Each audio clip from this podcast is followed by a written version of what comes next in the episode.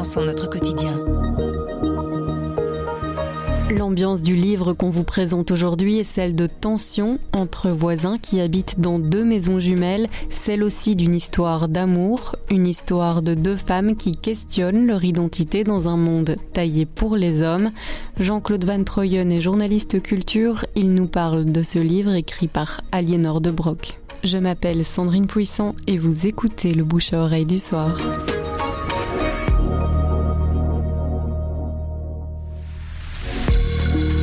Voilà Maison Miroir, qui est un roman très très abouti, très réussi, très interrogatif, qui va au plus profond des choses en creusant euh, l'âme de euh, deux personnes, particulièrement deux femmes. Il y a une maison au centre de l'histoire, une maison mitoyenne, une maison qui est divisée en deux. Et d'un côté, il y a les habitants d'une maison, et de l'autre, il y a des autres habitants. Un seul mur les sépare, mais ils sont vraiment dissemblables. D'un côté, il y a le petit couple bourgeois avec euh, un enfant, et de l'autre, une famille euh, marocaine. Ce sont les grands-parents qui habitent là, mais la famille est toujours là rassemblée.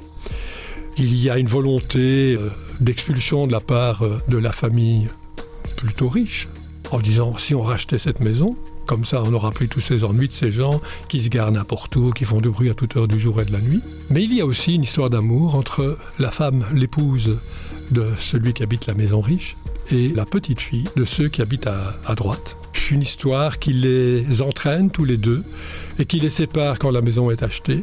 Et c'est un roman qui va au plus profond de la puissance des femmes, le désir des femmes et l'existence des femmes aussi, parce que il est très difficile d'être une femme, non seulement euh, parmi les familles musulmanes et arabes, mais aussi euh, en Belgique, en Europe, euh, même dans les beaux quartiers ce roman creuse assez profond dans ce sillon et montre que euh, la vie d'une femme, c'est vraiment pas facile tous les jours et que elle ne parvient pas nécessairement à réaliser tous ses rêves et tous ses désirs. Alors d'abord, c'est une ambiance de voisinage et donc de coexistence entre des familles très différentes, difficile coexistence.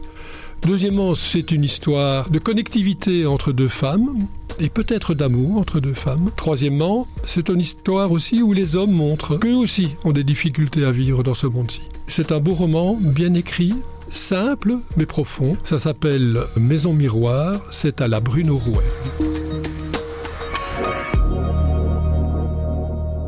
Le bouche à oreille, c'est un avis, une inspiration, une recommandation. C'est livré par un membre de la rédaction du soir. Vous nous trouverez sur notre site, notre application et votre plateforme de podcast préférée. À bientôt.